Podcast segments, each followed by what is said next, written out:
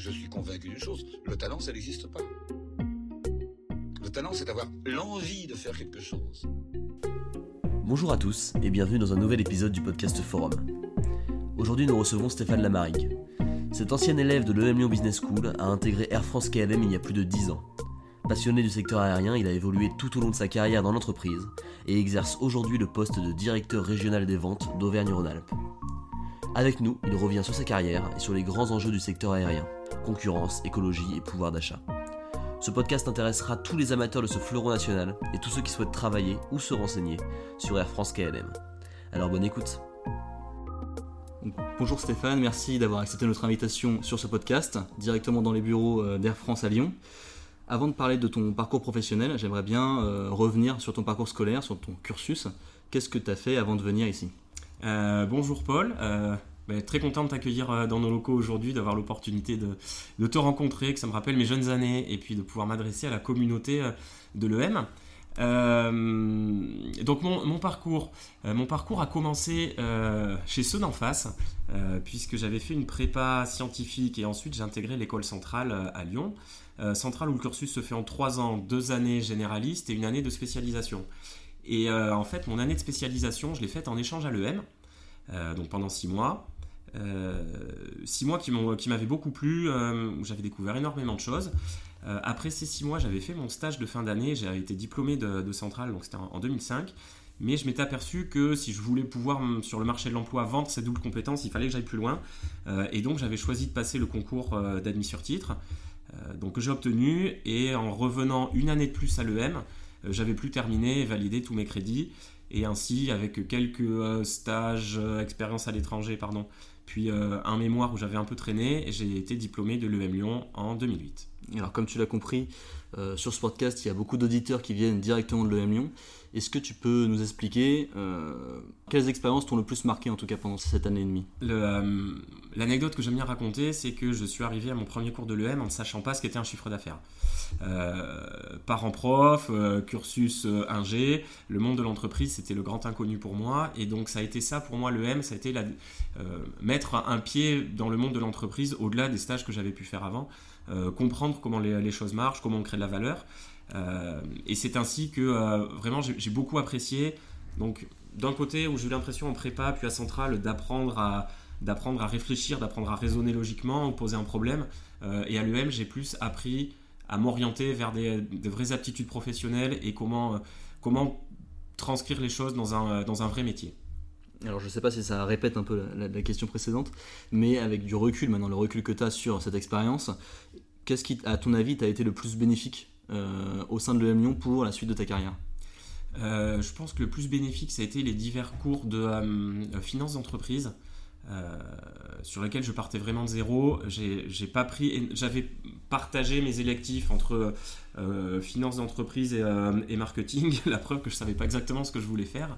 Euh, mais je pense que oui, comprendre les mécanismes de la création de valeur, ça c'était vraiment, c'était vraiment important. Et après, tous les sujets, on va dire, qui alimentent le cerveau sur la, stratégie, qui était aussi à l'époque qui m'avait passionné. Et puis enfin, comme je venais de l'industrie, enfin, oui, de culture industrielle par centrale, les cours de marketing industriel aussi pour voir euh, euh, que le marketing c'était pas uniquement des pubs en 4 par 3 au moment du coup de ces études, est-ce que tu avais déjà en tête l'idée euh, du secteur aérien qui te passionnait? Ou est-ce qu'il y avait quelles étaient tes ambitions à l'époque? Euh, c'est une très bonne question. Alors, moi, je viens du, Gers et j'avais fait ma prépa à Toulouse, euh, à Fermat, et où je voyais passer les Beluga. Donc, c'est des très gros avions d'Airbus qui transportent des bouts d'Airbus. Donc, quand on passe deux ans à, voir ça, ça marque. Donc, c'est vrai que l'aérien était un secteur qui m'avait toujours plu. Mais après, en tant que j'avais pas d'idée préconçue, c'était aussi ça la raison pour laquelle j'avais souhaité aller à l'EM. C'était à l'issue de mon cursus à Centrale, je m'étais dit, je me vois pas sur un boulot d'ingénieur, euh, bureau d'études ou RD. Donc je vais aller voir autre chose, des fois que quelque chose d'autre puisse m'intéresser. Et c'est ça que j'avais cherché finalement à l'EM, c'était avoir un peu une double compétence pour pouvoir euh, évoluer et euh, le temps passant finir par trouver ma voie. Donc pour répondre à ta question, j'avais pas d'idée préconçue, absolument pas vers l'aérien. Ce que je savais, c'était plus j'ai de cordes à mon arc, plus derrière je me laisserai des choix dans le reste de mon parcours. Et c'est en ce sens-là que les deux expériences, Centrale et l'EM, se complétaient euh, extrêmement bien. D'accord. Et justement, du coup, là, tu es, chez Air France depuis euh, plus de 10 ans maintenant. donc, ce qui veut dire que tu es arrivé chez Air France juste quelques temps après, après tes études. Qu'est-ce qui t'a poussé à, choisir Air France au début, du coup, au début de ta carrière?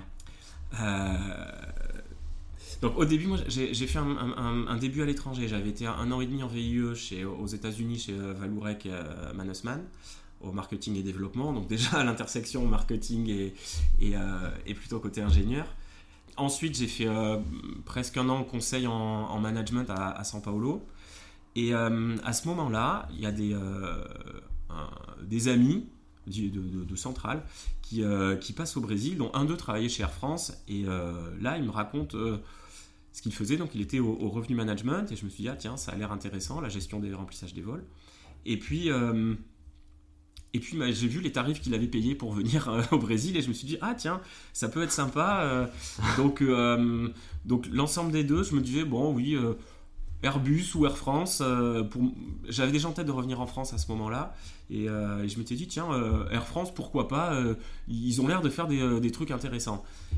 et donc je suis allé voir les offres qu'il y avait sur le site airfrance.fr et il y avait deux offres qui étaient, qui étaient publiées aux achats industriels et au revenu management. Et c'est là où à, nouveau le hasard joue.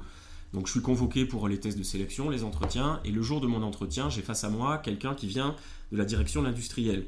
Donc je me suis dit, bon, ben donc il faut que tu dises que ton rêve, c'était le poste acheteur industriel. Donc ce qui fait que j'étais venu au début en pensant revenu management, et je me suis adapté à l'auditoire, j'ai dit, oh ben achat industriel, c'est très bien aussi, et donc, euh, donc je suis entré chez Air France par choix, et aux achats industriels un peu par hasard. Et alors aujourd'hui, tu es, directeur régional des ventes, si j'ai si bien compris, d'Auvergne-Rhône-Alpes, donc euh, chez Air France. Mais tu as beaucoup évolué au sein de l'entreprise. Avant de parler du coup du métier que tu as actuellement, est-ce que tu peux nous expliquer le cheminement que tu as fait euh, au sein de l'entreprise? Euh, donc, je suis entré Air France pour les jeunes, les jeunes diplômés Bac plus 5, les intègre dans un cursus qu'ils appellent le cursus jeune cadre. Où, qui existe encore? Qui existe encore. Euh, alors, il, a changé de nom maintenant, ça doit être un anglicisme, euh, je sais pas, euh, Talents ou quelque chose comme ça, mais quelque chose qui claque. Et où c'était, on fait deux postes de deux ans et dans des directions différentes, et après on, arrive à un, grade de ce que chez nous on interne quatre groupes de. Bref, un, petit accélérateur de carrière en début de carrière. et donc, moi j'avais fait les deux premières années euh, aux achats industriels. Donc euh, j'achetais des pièces et je négociais les forfaits de réparation de, pièces d'avion. Et typiquement, c'était acheter des trains d'atterrissage de Boeing 777, c'était 18 millions d'euros le train d'atterrissage, pour mhm. situer les, les tarifs, les tarifs dans l'aérien. On parle très vite en, millions. Euh, après, j'ai fait deux ans à Roissy, à ce qu'on appelait la stratégie développement aéroportuaire. Donc, c'était comment on arrivait à faire coïncider nos opérations du quotidien ou nos projets stratégiques avec les infrastructures de Charles de Gaulle euh, ou d'Orly. Euh, et faire tout un travail de dimensionnement et puis de prospective aussi euh, sur un petit peu l'aéroport du futur à Charles de Gaulle et à Orly.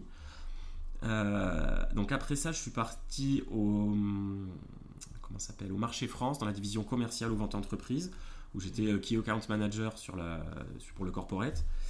ça fait deux ans de plus. Après deux ans euh, directeur commercial de la, business unit Opère France, des vols intérieurs, des vols domestiques intra-France. Après trois ans euh, au Brésil, euh, j'étais à São Paulo, où j'étais le représentant d'Air France KLM à l'intérieur de la compagnie brésilienne Gol. Gol qui est un peu la EasyJet d'Amérique du Sud, et on avait un partenariat stratégique avec eux. Et moi, j'étais voilà, le représentant d'Air France KLM au sein de cette structure et pour faire avancer le partenariat et donc euh, directeur régional euh, à Lyon depuis, euh, depuis août de l'année dernière. Alors du coup, après toutes ces, toutes ces années, tu es directeur régional ici, donc d'Auvergne-Rhône-Alpes. Est-ce que tu peux nous dire en quoi consiste le métier que tu fais actuellement? Pour le faire en, très résumé, moi mon objectif c'est le chiffre d'affaires au départ, au départ de la région. ce qu'on ce qu'on anime le plus localement, c'est un marché qui est stratégique pour nous, c'est les entreprises. Donc j'ai euh, une équipe de commerciaux euh, qui visitent des entreprises qu'on a sous contrat et notre objectif c'est augmenter notre chiffre d'affaires et notre part de marché chez eux. Donc c'est la première partie. Après on a un, modèle de distribution chez nous qui est assez spécifique avec les agences de voyage. Donc j'ai des commerciaux qui visitent un certain nombre d'agences de voyage de la région. Même chose, objectif augmenter le revenu et le chiffre d'affaires. Euh, et enfin j'ai des équipes marketing qui elles s'occupent vraiment de tout ce qui est faire la événementiel, divers partenariats, beaucoup de partenariats culturels, par exemple sur, sur Lyon, des soirées, organiser des soirées clients. donc voilà, ça c'est ce que font mes équipes. Sur Lyon, on a aussi un service client, un call center. donc voilà, ça c'est un petit peu ce qu'on fait localement. Donc moi sur mon scope très orienté euh, commercial. Euh, opérationnel, c'est très opérationnel ce que tu fais. Oui, alors euh, pour nous, l'opérationnel, c'est ce qui se passe en aéroport. Et ça, c'est pas ma responsabilité. Il y a vraiment des équipes en aéroport qui gèrent charger, décharger les avions et enregistrer les passagers. Mais nous, voilà, on est plus sur l'application de la politique commerciale qui est décidée en centrale. après, bon, ben, moi, j'ai la casquette de représentant d'Air France, d'Air France KLM sur la, sur la région. Euh, et puis dans les autres tâches de mon quotidien, c'est justement travailler avec les équipes en centrale du programme du revenu management et pricing euh, pour travailler sur euh, la définition de l'offre en vol au départ de Lyon, de Clermont-Ferrand et d'Aurillac, qui sont les trois aéroports sur la zone. Donc travailler sur le programme de vol, quelle destination en offre, quelle fréquence, et, savoir challenger les équipes revenu management et pricing en leur disant toujours vous êtes trop cher, vous êtes trop cher, aidez-nous à, à, mieux, aidez à mieux vendre. Voilà en un petit peu ce que je, ce que je fais. merci pour, euh, pour ce résumé. Donc on reviendra sur, euh, sur ton métier et sur, euh, sur Air France directement un peu plus tard aussi dans ce podcast. Mais avant ça, j'aimerais bien revenir sur les grands enjeux qui concernent le secteur aérien et donc Air France forcément. Et dans un premier temps, l'enjeu concurrentiel, dont on entend beaucoup parler depuis ces dix dernières années. Alors ces dernières années en tout cas, on a vu noter deux évolutions, l'irruption du low cost avec euh, Ryanair, EasyJet, des choses comme ça, et euh, également l'apparition de concurrents plus haut de gamme, je pense à Qatar Airways ou des choses comme ça. comment tu vois ces évolutions du secteur aérien? Comment se positionne Air France là-dedans? Et, quelle est la suite là-dessus? Bon, Air France KLM, compagnie plus que centenaire, en particulier KLM et Air France, on y arrive bientôt. on a connu plein de, comment dire, plein de péripéties au cours de notre longue histoire. Euh, depuis toujours, euh, Air France, en particulier euh, sur le marché français, la marque Air France, elle est quand même plus forte que KLM. la marque Air France, elle se positionne orientée plutôt haut de gamme quand même. Il y a toujours toute une, toute une, emblématique, toute une image emblématique d'Air France, très associée à l'image de la France, le luxe, la haute couture. on essaye de retranscrire tout ça dans notre expérience à bord. Donc j'ai envie de dire, voilà, un positionnement plutôt premium, très orienté, enfin comment dire, Air France, on est aussi là pour desservir tous les, tous les flux de, trafic, avec aussi Transavia, notre filiale low cost. Euh, on est présent aussi bien sur les routes domestiques. Au départ de Lyon, euh, on dessert 13 euh, villes, villes en France.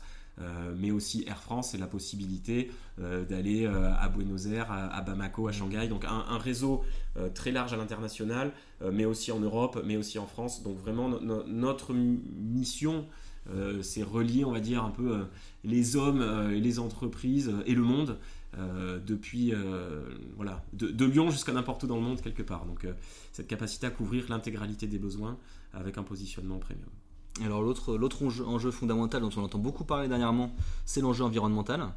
bon, on parle du dérèglement climatique depuis une quarantaine d'années, mais c'est une problématique qui, qui, a réapparu d'autant plus forte dernièrement que les rapports du GIEC sont de plus en plus alarmants, etc. Euh, dans ce cadre, euh, est la stratégie du secteur aérien en règle générale, d'Air France également, euh, pour se réinventer et pour lutter contre cette situation inédite? Aujourd'hui, le, le, sujet du développement durable, c'est un sujet en effet qui concerne toutes les, toutes les compagnies aériennes.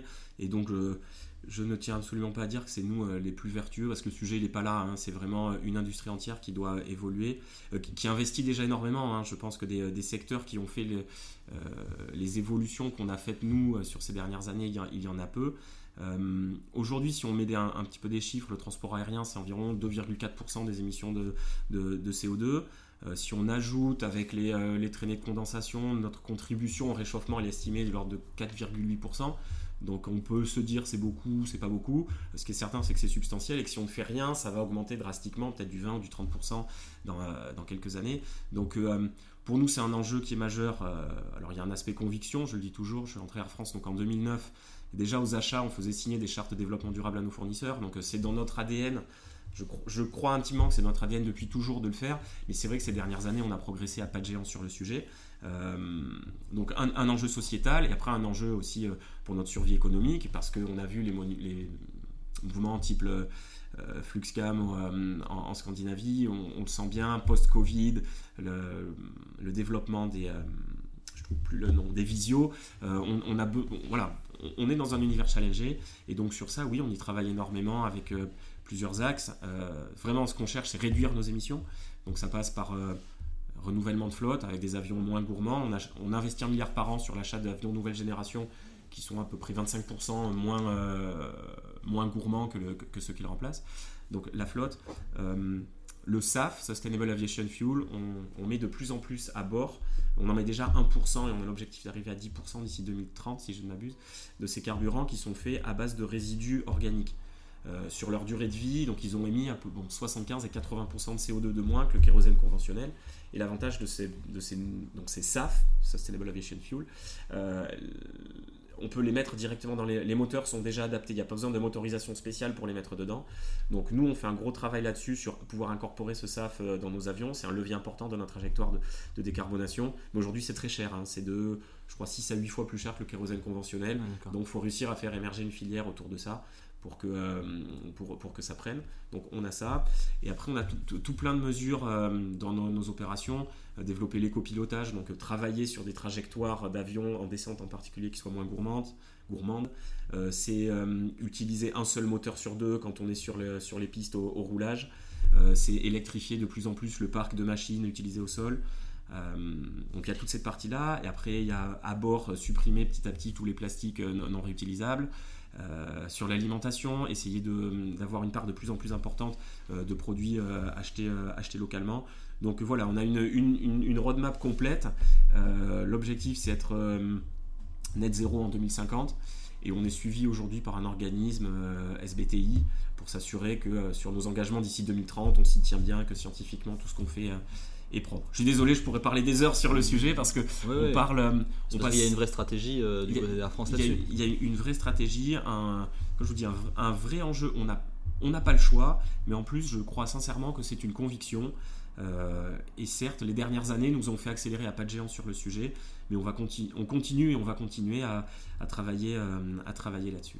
Alors justement, tu parlais du coup de, de ces SAF qui sont euh, très chers. Et le, dernier enjeu, j'ai envie de dire, euh, auquel je pensais, c'était euh, le pouvoir d'achat, un sujet qui est particulièrement réapparu ces, derniers mois. donc on peut rappeler que l'avion, c'est un moyen de transport qui est utilisé par une frange encore relativement restreinte de la population française. et même si le kérosène bénéficie de, conditions qui sont très favorables à l'achat aujourd'hui, on entend de plus en plus parler de taxes kérosène qui pourraient apparaître, enfin, de choses comme ça. Pour toutes ces, raisons, la question du pouvoir d'achat, euh, je pense qu'elle est centrale dans le secteur aérien. Quelles sont les mesures qui sont prises par Air France, mais même par le secteur en règle générale, pour, euh, permettre d'ouvrir l'aérien à ce niveau-là? Euh, Alors l'aérien, il s'est quand même beaucoup démocratisé parce que aujourd'hui, avec les tarifs promo qu'on est capable de faire, à l'époque j'étais étudiant à l'EM, ça m'aurait jamais traversé l'esprit de faire un Lyon-Pau en avion. aujourd'hui, quand on est en promo, les billets ils sont à 39 euros l'aller simple. Donc et avec une carte jeune, ça doit être encore moins. Euh, donc on a, des, euh, on, a œuvré, je pense, à démocratiser, mais c'est en fait le transport aérien. C'est, je dirais pas que c'est devenu une commodity, mais ça s'est quand même énormément euh, répandu. maintenant, justement, parce que ça s'est énormément répandu, la fixation des prix, ça se fait, c'est vraiment l'offre et la demande qui l'a fait. Donc c'est pas nos coûts qui, qui, nous font faire les prix, c'est vraiment l'offre et la demande, et c'est pour ça qu'on a des départements entiers qu'on appelle chez nous le revenu management ou yield management.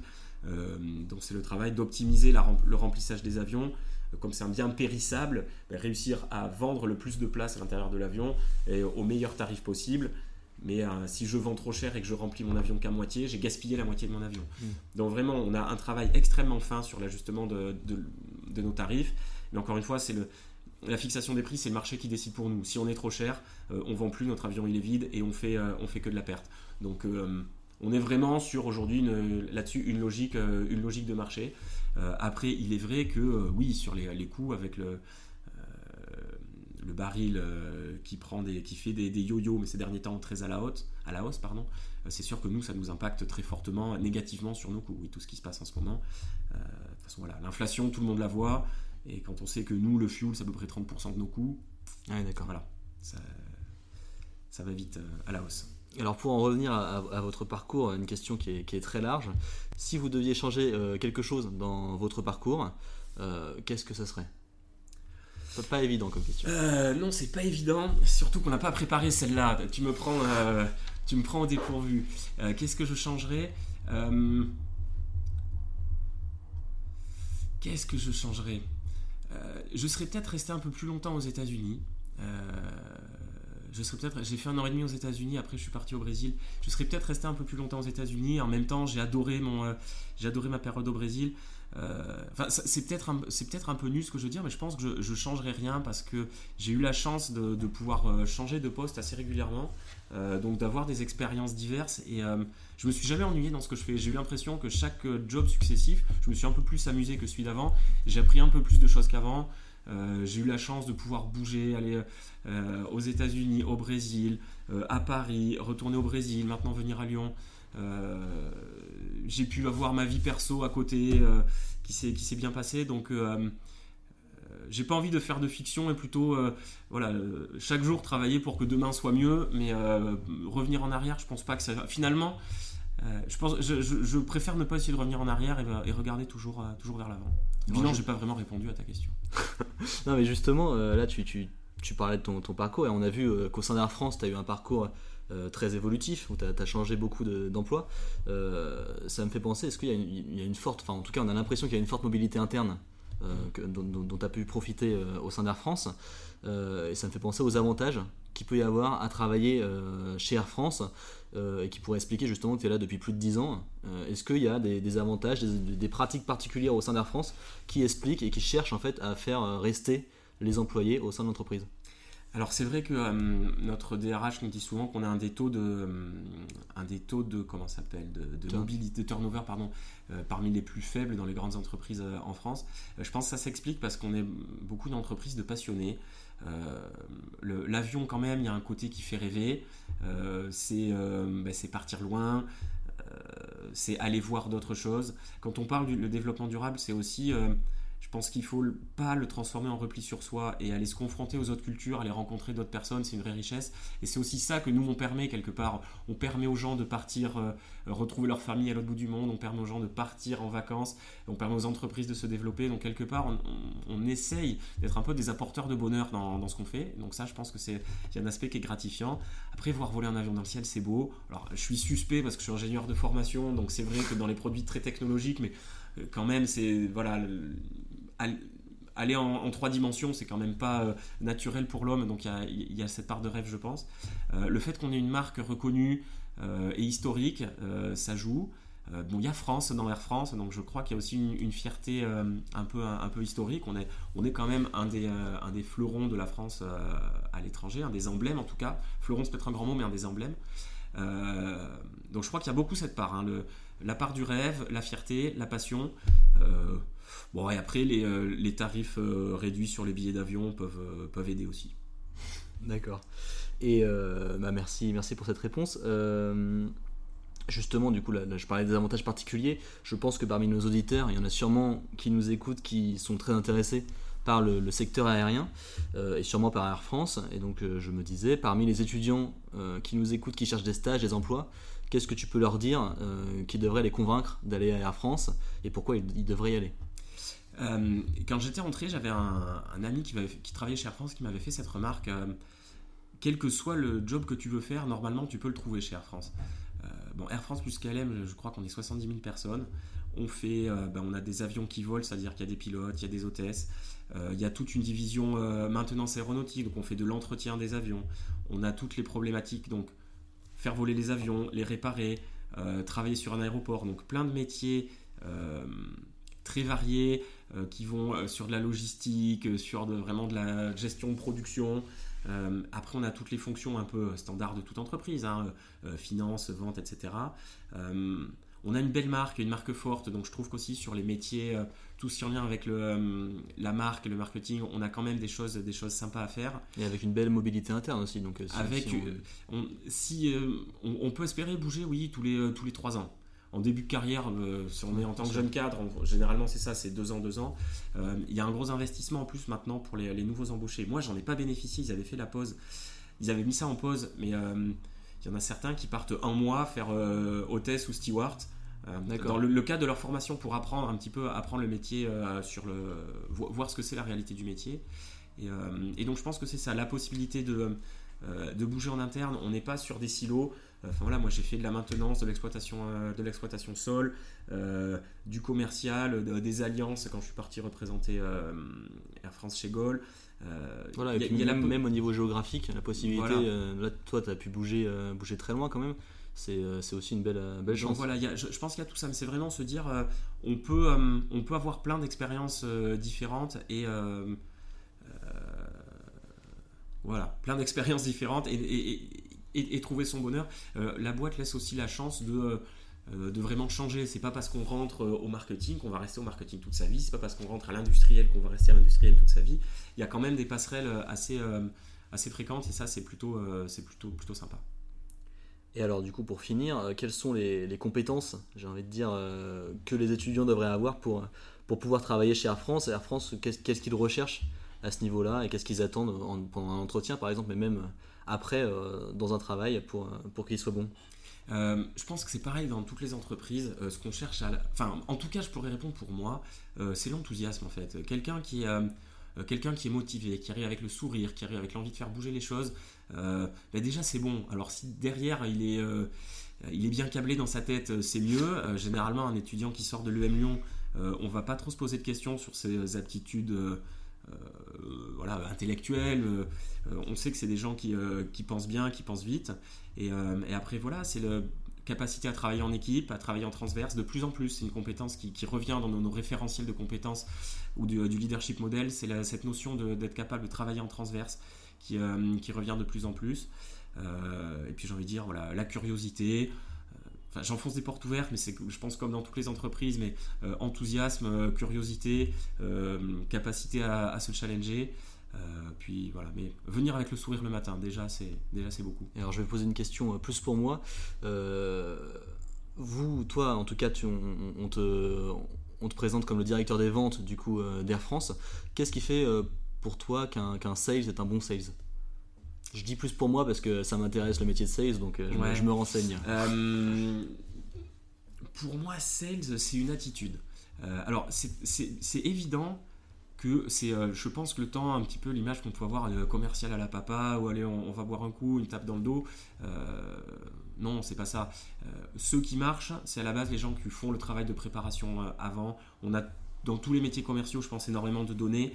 Euh, c'est savoir faire ce travail d'analyse de la donnée sans s'y noyer dedans. C'est ça après le, bon, euh, la, bonne limite à avoir. Donc être capable de, prendre des décisions sur des, sur des données chiffrées. Euh, et après, quand je dis l'attitude, c'est voilà, c'est cet enthousiasme. C'est il y a un client qui appelle, je décroche. S'il y a un problème, mais plutôt qu'envoyer un mail, ben, je vais prendre mon téléphone chercher la proactivité dans, ce qu'on fait. Qu'est-ce que je peux faire Se poser tout le temps la question qu'est-ce que je peux faire pour aller euh, gagner la préférence du client? Qu'est-ce que je peux faire pour éventuellement enchanter un peu son voyage?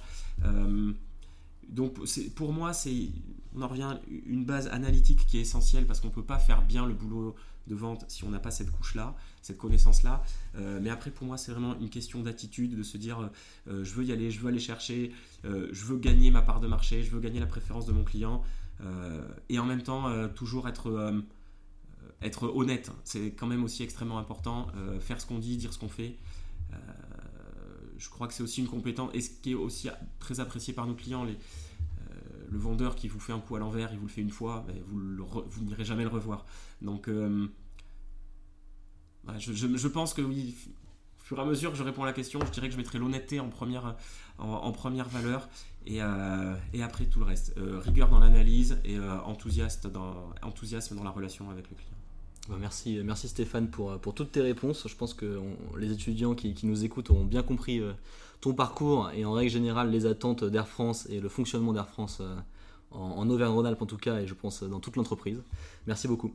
De rien, merci beaucoup Paul, c'est un plaisir. Merci pour votre écoute. Si cet épisode vous a plu, n'hésitez pas à le partager autour de vous et à nous suivre sur les réseaux sociaux.